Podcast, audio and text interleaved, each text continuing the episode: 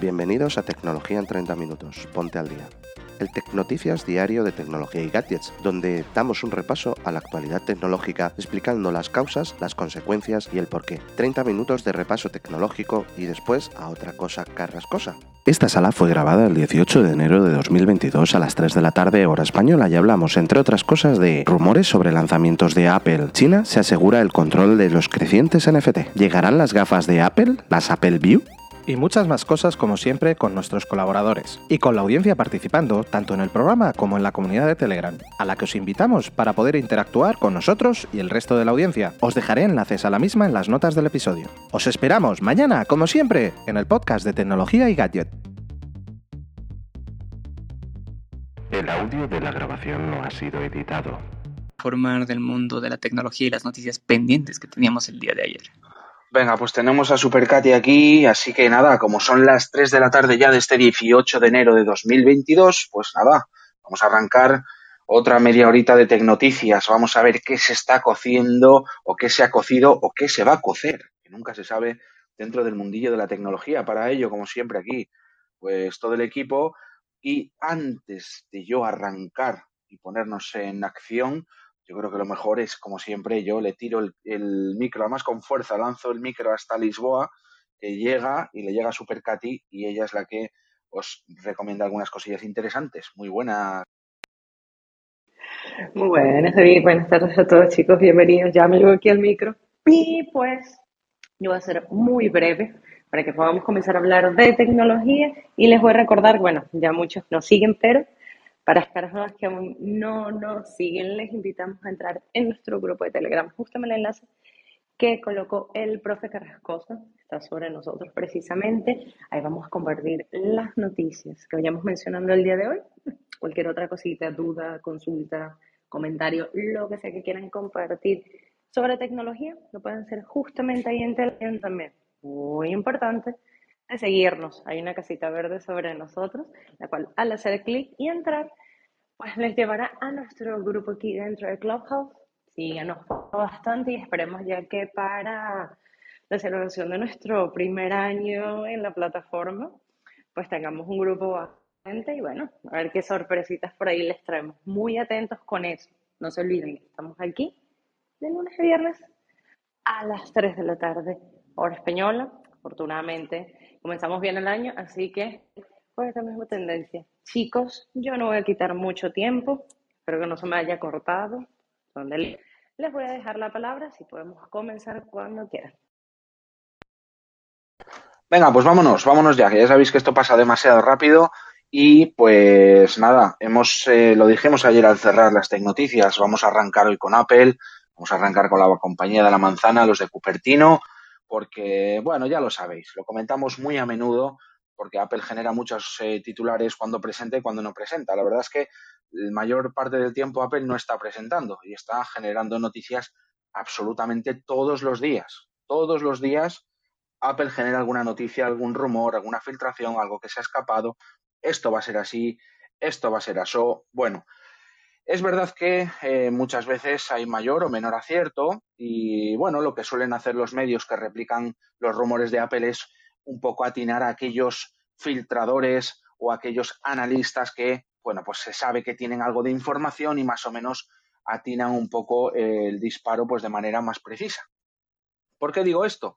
Pues porque hay unos cuantos rumores de presentaciones de Apple curiosas incluso para esta primavera. No tendríamos que esperar a septiembre, sino que esta primavera Apple ya estaría cocinando alguna cosilla interesante. ¿No es así, amigo Álvaro? Así es, así es. Pues llegaría el iPad Air quinta generación en marzo de 2022. Eh, como ustedes saben, el iPad Air cuarta generación fue presentado en septiembre de 2020, si no estoy mal. Y bueno, ya pasó un tiempo llega una nueva, llegaría una nueva versión. Por los rumores y filtraciones que he conseguido de Apple Insider, tendríamos un nuevo procesador, el A15 Bionic, conectividad 5G. Ya vemos que este tema Apple le está tomando con prioridad. Lo ha hecho con el iPad mini y bueno, con, sus, con los iPhones también. Tendrá cámara FaceTime HD Ultra Wide En la parte posterior se rumorea que tendremos un doble sensor, el principal de 12 megapíxeles y un lente ultra gran angular. Y bueno, añadiendo a eso, se prevé una pantalla OLED, pero no está confirmado del todo porque LG estaría a cargo de esta fabricación en su planta en Corea del Sur. Em, pero esta producción, ampliar la línea de montaje y todo, eh, según lo que he estado investigando, les llevaría les llevaría este año y 2023 más y posiblemente recién llegarían las pantallas OLED para 2024. Pero veremos qué pasa. Personalmente yo tengo el iPad Air 4, es un gran dispositivo. Ah, si tú le, eh, le, añades el teclado, no el Magic Keyboard, eh, yo recomiendo el de Logitech, que es la, por la mitad del precio, y el Apple Pencil, pues tienes un muy, muy buen equipo. Obviamente no llegas a sustituir eh, una laptop por el tema del de iPadOS que le falta un poquito en ese aspecto, pero va muy bien. Pues, eh, David, sí, sí, sí, dale, dale. Nada, yo, yo en ese aspecto lo que todavía no entiendo es por qué mantienen el iPad viejo. Yo creo que a lo mejor este movimiento, que, que puede ser verdad o no, pero este movimiento creo que, que iniciará la finalización eh, hay dos migraciones actualmente ahora en Apple, que unas son los dispositivos que tienen chips, eh, chips principales dependientes de terceros y quieren cambiarlos todos por Apple Silicon. Hay que yo os comentara que posiblemente una de las grandes avances que hubiera este año en el siguiente iPhone sea que el modem ya no sea un modem de, Qualcomm, sino que sea un modem de, de Apple. Y lo que yo veo es que muy probablemente, se ha dicho ya, os ha rumoreado que la siguiente versión de iOS em, dejaría fuera ya del soporte y de la cobertura aquellos móviles de 2015. Es decir, eh, estaríamos hablando del 6, del 6S, del iPhone SE. Es decir, no quedaría prácticamente em, móviles ya eh, iOS con botón o dispositivos iOS con botón, que no con un control áptico eh, salvo ese iPad, que ahora mismo es el iPad más barato, que, ojo, es un pepinaco por el precio que es, pero eh, le veo un poco fuera de contexto de, los iPad. Vería más bien, pues bueno, que dejaran ese a lo mejor como educación, como un dispositivo barato o específico para educación, eh, me parecería bien, y que el iPad Air se deshaciera, se deshiciera, perdón, del apellido Air y fuera simplemente el iPad.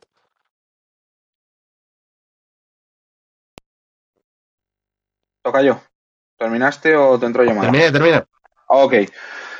Vale, pues eh, como decimos, vamos a ver qué pasa por ahí, porque todos son de momento rumores, rumores. Sabéis que Apple es, eh, yo diría que es dentro de la industria de la telefonía móvil y derivados, y, tablets y tal, vamos, la electrónica de consumo eh, de los gigantes es la que mejor con, con, contiene, contiene sus, sus rumores, sus filtraciones. Al final es verdad que vemos todo lo de Samsung, todo lo de Google, y todo lo de las demás compañías antes de tiempo lo vemos absolutamente todo filtrado y Apple eh, hasta que no salga el escenario no sabemos lo que tiene. Sí, se puede filtrar la carcasa, el molde de, de, la pantalla, el protector, pero no vemos casi nada, ¿no, Álvaro? Hasta que se presente. Sí, justo eso iba a comentarte también, que desde ya, desde el iPhone 12, que hemos visto incluso que está más reservado Apple con los filtradores. Muchos filtradores no se han llegado a equivocar del todo, pero no han llegado a acertar del todo.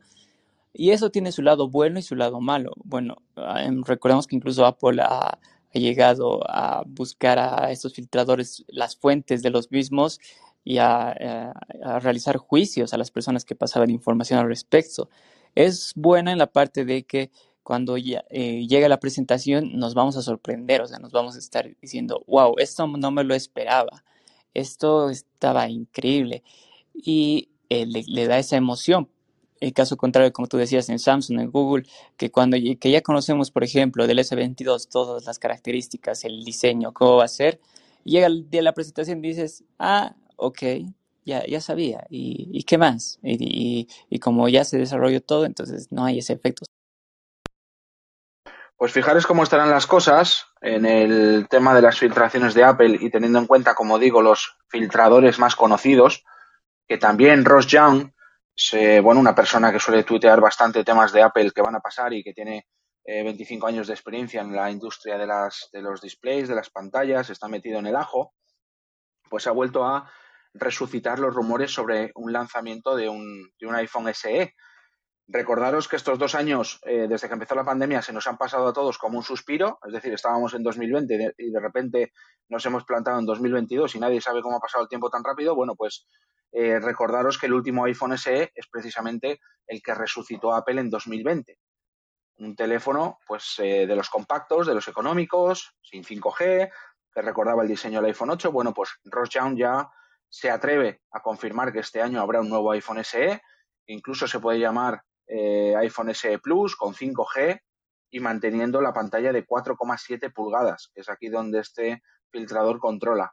Eh, también se, se, espera un nuevo modelo para 2023 o 2024 que subiría el tamaño de la pantalla a 5,7 o 5,1, pero en cualquier caso, sumado a ese nuevo iPad, a este nuevo iPhone SE, los rumores de Apple de que este año puede ser un año muy importante son los de sus eh, gafas ARVR, es decir, esas gafas de realidad virtual, realidad aumentada de Apple que se llevan bastante tiempo rumoreando, pues ha sido Mark Gurman del medio Bloomberg, que tiene una columna muy famosa y desvela cositas de Apple, pues el que se ha atrevido con bastantes cosas de las gafas VR de Apple. Recordemos que, como siempre, muchísimos competidores de Apple han lanzado gafas de realidad virtual. La realidad virtual es una realidad, valga la redundancia, hace mucho tiempo.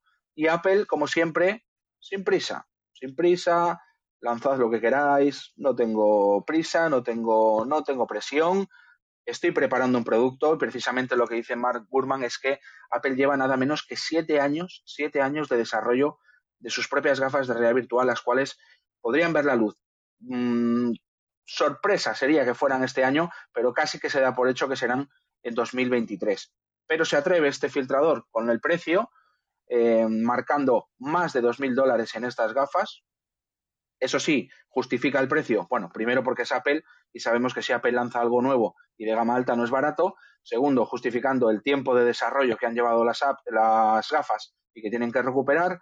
Y también porque no estará nada cojas las gafas en especificaciones técnicas, incluyendo un chip M1 Pro, que eh, estaría especialmente pensado para el tema de mover gráficos. Recordemos que el M1 eh, pues va sobrado, pero el M1 Pro pues está, tiene más músculo en el apartado gráfico, ya no en el tema de la CPU, pero sí en la GPU, que es lo que interesa, sobre todo si se quieren centrar en el tema de juegos. Así que eh, luego está, bueno, ya hay especulación con los nombres. Apple Vision, Apple Reality, Apple Sight, bueno, pues los nombres, pues bueno, hay apuestas, pero como digo, sorpresa sería que fueran este año, em, el año que viene más plausible y sobre 2.000 dólares, según, como digo, Mark Gurman en su columna de Bloomberg. Lo que sí parece una realidad es que Apple está, por supuesto, detrás de esta tecnología y tarde o temprano, pues nos vamos a poner unas gafas de Apple. Yo también, a ver, eh, todas las contrataciones que ha tenido Apple, de por sí, la principal competencia ahora mismo en contrataciones de Apple es Meta, que le está quitando ingenieros. Pero sí es cierto que, sí que veo un dispositivo así. El precio, pues bueno, eh, si te compras unas HTC Vive, creo que se llamaban, eran 1.500 dólares. La cuestión es la interacción que realmente se puede hacer con, con, ellas. Y yo creo que todos los renders que se hay publicados ahora mismo están basados en lo que conocemos de gafas virtuales y no creo que Apple vaya por ese negocio de igualar al resto, porque si no, ya las hubiera sacado. Sobre el M1 o M1 Max, es como si tuviéramos un pequeño generador, un generador potente, perdonarme, el M1, y luego una central nuclear. Es que el M1 Pro y el M1 Max son una central nuclear, literalmente. Lo veo demasiado para este tipo de dispositivos. O sea, se vería un procesamiento exagerado bajo mi punto de vista. Pero sí una razón de marketing. Recordar que, Apple no vende productos, vende marketing. Y el día que, que, la sombra de Phil Schiller eh, desaparezca, que bueno, eh, no creo que desaparezca, porque donde ese hombre pisó no vuelve a crecer la hierba, eh, todas las decisiones se basan en el marketing, no solamente en la usabilidad, en la practicidad. no creo que esas gafas salgan muy parecidas al resto y si le meten un M1 Max, será por un tema marketingiano de, oye, mira, ¿ves el resto? Muy bien, pues yo al resto mm, les meo. Eh, sí que lo veo como un dispositivo standalone, que no necesite nada, es decir, sí que lo veo como un dispositivo que realmente pueda funcionar sin ninguna consola, sin ningún ordenador, sin nada añadido, y eso posiblemente sea lo que más valor les dé, ya que el resto, pues bueno, necesitas tu dispositivo al que conectarlas. No sé cómo veis vosotros esa, esa parte, eh, pero vamos, yo mmm, viéndolo visto eh, que, hace Apple en interfaces de usuario, pues sí que me gustaría ver el tema de las gafas.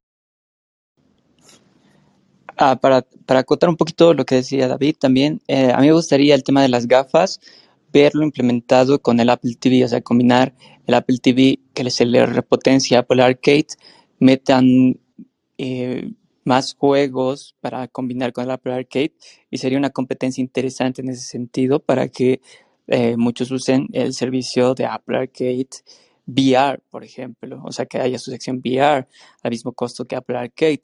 Sería una innovación interesante de Apple.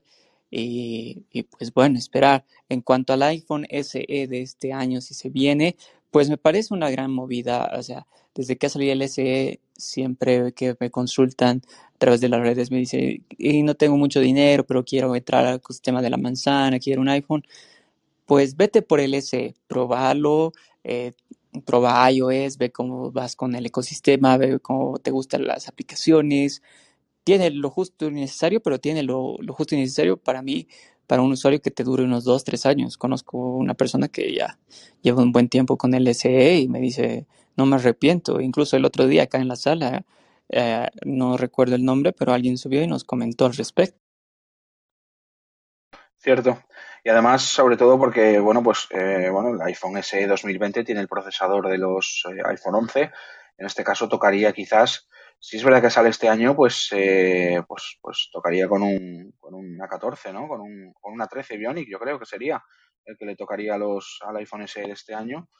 Que sería un terminal compacto, con buena cámara, potente, actualizado y por 400 y pico dólares, pues eso, la recomendación yo creo que es, es clara para lo que tú dices, Álvaro. No sé si me, se me escuchará bien porque ando en un ascensor ahora mismo, pero el SE, yo he tenido un iPhone SE, la anterior generación, desde prácticamente que salió hasta el año pasado, que me cambié al, al 12 a principios de año por temas de, de trabajo puramente. Sobre el SE, yo le veo un dispositivo muy bueno, muy no tan caro como pudiera parecer para la tecnología que aporta, la fluidez y la cantidad de tiempo que puedes tener ese terminal. Y sí que veo una posible actualización del SE en referente a eh, nuevas técnicas, nuevas pantallas, eliminación del botón o cambiar el botón del Apple ID como los que tienen los, los eh, iPad, cosas así. Les veo más bien una actualización de diseño de cara al siguiente terminal que pudiera tener Apple como buque insignia este año. Lo que no veo es ese iPhone Max, ni veo un aumento de tamaño. Porque entonces, si realmente salieran dos versiones de iPhone SE, uno con una pantalla tamaño la que tiene actualmente y uno con una pantalla un poquito más grande, eh, yo ya no le vería sentido al iPhone, al iPhone eh, X mini, es decir, al iPhone 13 mini, sino que directamente yo ya le vería sentido solamente a ese iPhone SE y a ese iPhone SE Max o lo que fuera. Bueno, pues los rumores de Apple, como sabéis, están todos encima de la mesa, ahora se han juntado varios de golpe, puede haber temporadas de más o menos, pero van a seguir ahí, sobre todo si es cierto que este año va a haber un nuevo iPhone SE, si va a haber un nuevo iPad, eh, la curva de las filtraciones va a ir un poquito así hacia arriba y se irá pues cocinando más y más y más el asunto y os lo iremos contando. Vamos a hacer una cosa, vamos a hacer una cosa, vamos a, a irnos al futuro, vamos a irnos con el hombre del futuro en Shenzhen, donde tiene las eh, 10 eh, y 18 de la noche en China, a punto de terminar este 18 de enero para Ángel. Así que yo sé que desde hace mucho tiempo el tema de la realidad virtual es algo que le encanta e incluso hizo posible un producto de consumo en la empresa en la que trabajamos juntos en su día para comercializar algo hace ya mucho tiempo, hablamos del año 2015-2016, donde Ángel ya eh, veía en China el tema de la realidad virtual, así que, mm, y bueno, y siendo manzanero además, eh, las gafas de Apple seguro que, bueno, pues le, le, molan. ¿Qué pasa, Angel? ¿Qué pasa? Pues a ver, eh, yo aún en el futuro todavía no las he visto. Eh, Porque solo tienes unas horas en que el futuro. Solo vas unas horas por delante. Si fueras Claro. unos años, claro. Sí, ahí. sí, sí. Pero, pero bueno, aquí no se han filtrado todavía, ¿vale? Eh, se habla, por supuesto, eh, y, y bueno, el tema de las gafas de Apple, yo en la última presentación de Apple estaba expectante, esperaba que hubiesen presentado gafas o que hubiesen, nos hubiesen dado el hint, ¿no? Ese de, de, bueno, pues, y una cosa más, y aparecen por ahí algo, ¿no? Pero bueno, aún no habiendo aparecido, eh, Apple se ha preparado el ecosistema eh, de hardware y de software para, para tener este producto. Eh, como dice, como decía David, también las contrataciones que se han ido viendo a lo largo de los años van también por esa dirección de, de ingenieros, ¿no? Y desde el, desde el momento en el que estuvimos ahí en Walder, después que he estado también relacionado con un proyecto con, con Google Glass, y bueno, desde siempre que se ha ido viendo estos rumores de las Apple Glass, yo las estoy esperando. Creo que en cuanto las saquen van a tener, como digo, el ecosistema preparado, no van a necesitar mandos ya que tienen un, un watch, que esto poca gente se ha, se ha, yo creo, percatado de ello, pero el, el watch, el teléfono y las gafas seguramente lleven todos el, U, el chip U1, que, que permite esa parte de, de posicionamiento. Eh, posicionamiento, no sé cómo se llama, pero eh, un, dispositivo respecto al otro, ¿no? Eh, entonces permitiría una usabilidad más natural de tu muñeca, de tu mano y de tu y, y el teléfono lo podrías utilizar también como otro dispositivo para, para poder interactuar con los juegos. Arcade, ya está listo. Eh, realmente vemos diferentes piezas y yo creo que lo que, lo que decía David también, les hace falta eh, estar realmente en un punto diferencial para poder salir y decir que somos, somos los que somos, somos diferentes y por eso, mirad, ¿no? Esto es lo, esto es lo que hay. También creo que el, el público no estaba preparado hasta día de hoy realmente todavía no lo está, está todo muy centrado en los, en los videojuegos. Si nos fijamos los, el tema de, de las Oculus de Meta o, o las Vive de, de HTC, eh, está todo muy centrado en los videojuegos, la Sony VR, las de las PlayStation, eh, todos videojuegos. Yo me gustaría ver con Apple el cambio de lo que son videojuegos a utilizar esto más también en el día a día, eh, en el mundo real de las cosas, uniendo esa, esa parte de realidad y, de mundo virtual, que es lo que realmente empezaríamos a poder llamar metaverso. Aquí se empiezan a juntar un poco todo, todas las cosas, y yo creo que Apple es el, es la clave, ¿no? Si Apple lo hace, siempre tira mucho de, de sus eh, adictos, como, como yo, y yo creo que a partir de ahí el resto se lanzarían ya a la piscina. Pues bueno, sí, eh, aprovecho, aprove buenas tardes a todos. Hombre, aprovecho milagros. la oportunidad para deciros que hoy a las seis y media, de seis y media a siete y media, hora España, aquí en Clubhouse, en Radio 2.0, hablaremos precisamente con Enrique San Juan eh, sobre el. ¿Pero ya ha estado allí o qué? ¿Ya ha estado allí? Ya hemos estado, ya hemos estado. Vale, pues eh, atentos ahí, que esa cita es importante. Darle ahí al perfil de Milagros y no os perdéis ninguna de las salas chulas de las que hacen su club, Radio en Español 2.0, y ahí, ahí lo tenéis. Pues me parece interesante, Milagros. Nosotros, lo he dicho más veces, tenemos pendiente esa sala, a ver cuándo lo hacemos. De hecho, tenemos también pendiente sala de NFTs y hoy eh, toca hablar de NFTs. Estáis escuchando el concepto en muchísimos sitios. Ya hasta un telediario te abre y te cuenta algo de NFT, te lo puede contar de aquella manera, pero es algo que se empieza a escuchar. Eh, bueno, pues eh, esos, eh, esos tokens no fungibles, ¿no? Esas eh, obras de arte digitales o cualquier cosa que se materializa en digital y es tuyo y solo tuyo gracias al blockchain, bueno, pues eh, objeto de especulaciones muchas veces. Eh, para Ángel, por supuesto, una apuesta de futuro y totalmente alejada de eso, en lo que muchas veces eh, se vende como, como, algo solo para especular. Y bueno, pues hay una noticia y es que además se pone, digamos, una especie, no sé si Ángel lo considerará así, de, de barrera a la, bueno, pues a los estándares un poco de todo esto y es que pues China va a poner ahí coto a su propia filosofía de los NFTs, pues montándoselo a su manera y abriendo pues unos caminos además muy interesantes. Angels, ¿qué ha pasado con China y los NFTs? Pues bueno, como, como de costumbre, ¿no? Como tú dices, eh, se han montado su propia historia o se la están montando. Eh, realmente las últimas noticias antes de esta que teníamos sobre los NFTs en China es que estaban prohibidos. Y es que lo que está prohibido son las criptomonedas, como, como ya sabéis y lo hemos hablado aquí en, en previas eh, salas. Eh, pero, pero esas monedas son las que permiten, esas, esas blockchain es la que permite eh, hacer los, Perdonad, que se han escapado los gatos ahora mismo de casa. Luego paso vídeo.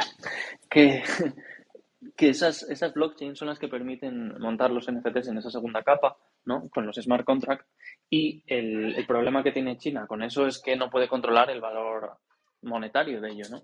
Entonces, ¿qué ha hecho China? Pues en base a, una, a un protocolo de, bueno, a una, realmente es una unión de diferentes eh, blockchain eh, que lo que hacen es replicar, por ejemplo, la red, la red de Ethereum o otras redes y lo utilizan sin la parte monetaria. Es decir, la misma tecnología, pero sin ponerle un valor eh, real que se pueda cambiar por dólares o por euros o por libras o lo que sea y simplemente utilizar esa tecnología para eh, hacer lo, que, lo mismo que permite ahora mismo esa tecnología eh, en, el, en Occidente. Es decir, podemos hacer NFTs, pero los podemos hacer de una manera controlada sin ponerle un valor a eso más allá de los yuanes. Entonces, estos NFTs no se van a vender en Ethereum, no se van a vender en Solanas, no se va a utilizar Bitcoin ni nada de esto para pagar, se van a utilizar yuanes para pagar estos NFTs, que es lo que le encaja al gobierno chino y puede tener controlado. Este, esta, esta red se llama BSN y aquí, de hecho, también van a cambiar el nombre a los NFTs, no los van a llamar NFTs como tal para también diferenciarlos y los van a llamar DDC, que es eh, Distributed Digital eh, Certificate. Y realmente lo quieren llevar por ese camino, que no es solo esa parte de arte o de especulación que vivimos ahora, sino que es, pues, como bien dice la, la palabra, ¿no? Em, eh, certificados digitales distribuidos.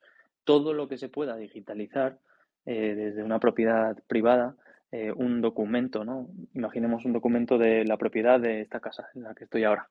Ese es un documento que ahora mismo es un montón de papeleo, que tiene que ir pasar por diferentes sitios para ponerle diferentes sellos y que hay que autentificar para que esta casa sea mía y solo mía y no de, y no de otra persona, ¿no? Pero si esto le metes en la tecnología blockchain, ya desaparece toda esa complejidad y, y se hace todo mucho más sencillo.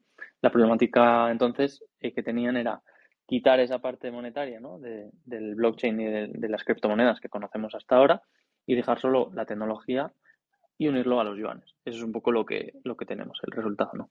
Entonces esto abre una, la verdad que yo creo que la burbuja de los NFTs que estamos viviendo en Occidente no va a tener nada en comparación con la burbuja en China de los NFTs, de la venta de NFTs.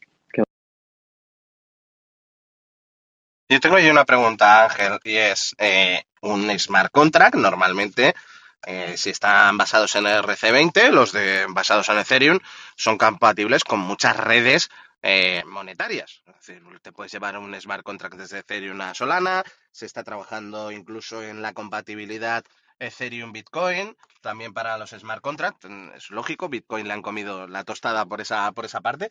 ¿Serán compatibles estos smart contracts? ¿Te podrás llevar algo del mundo, digamos, occidental al mundo chino y del mundo chino al mundo occidental?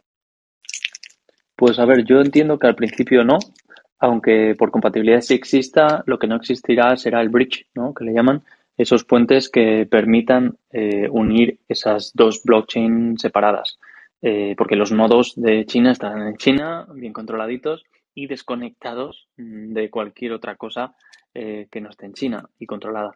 Entonces, eh, yo creo que al principio viviremos en China pues una parte separada, como lo que hemos vivido eh, mucho tiempo aquí con Internet y buscadores y demás, y luego, pues poco a poco irán existiendo puentes, ya sean legales o no, como por ejemplo las VPN ahora mismo, ¿no? En, en el mundo de, del web 2.0, podemos decir, que a mí me permite una VPN estar conectado aquí a Clubhouse o ver Google o ver eh, Facebook, YouTube, lo que sea. Eso creo, ese tipo de, de, de puentes van a existir o de túneles van a existir.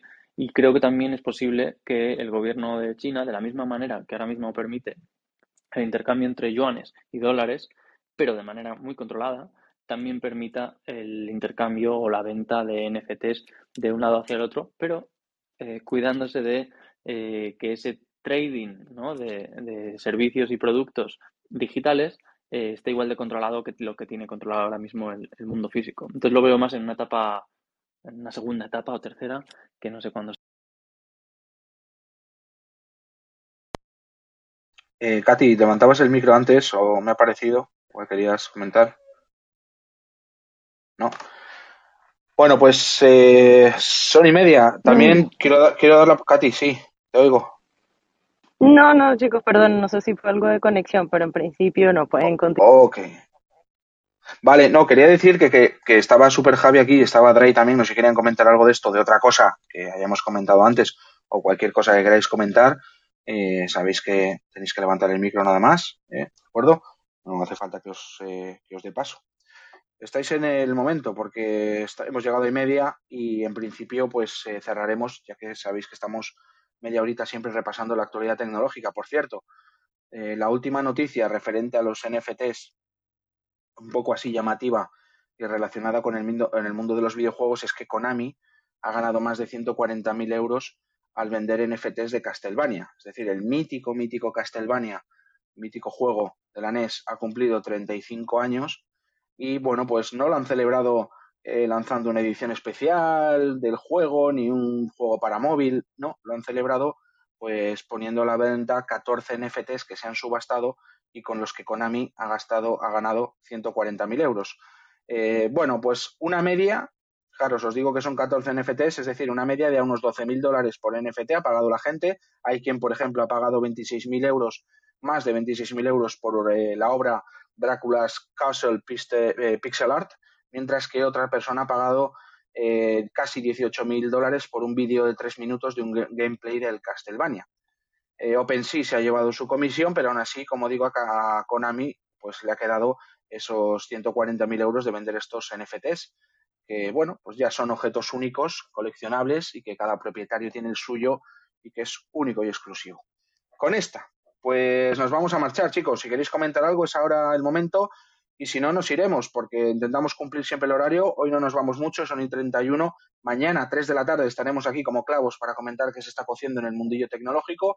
Yo antes de irme, antes de lanzarle el micro a Katy, solo me queda daros las gracias de verdad, todos los que estáis aquí. Sois unos cracks, los que nos vais a escuchar después en los replays y los que nos vais a escuchar en todas las plataformas de podcast. Estamos en Spotify, estamos en Apple Podcast, estamos, ¿dónde más estamos, Tocayo? Estamos en todos lados, subidos.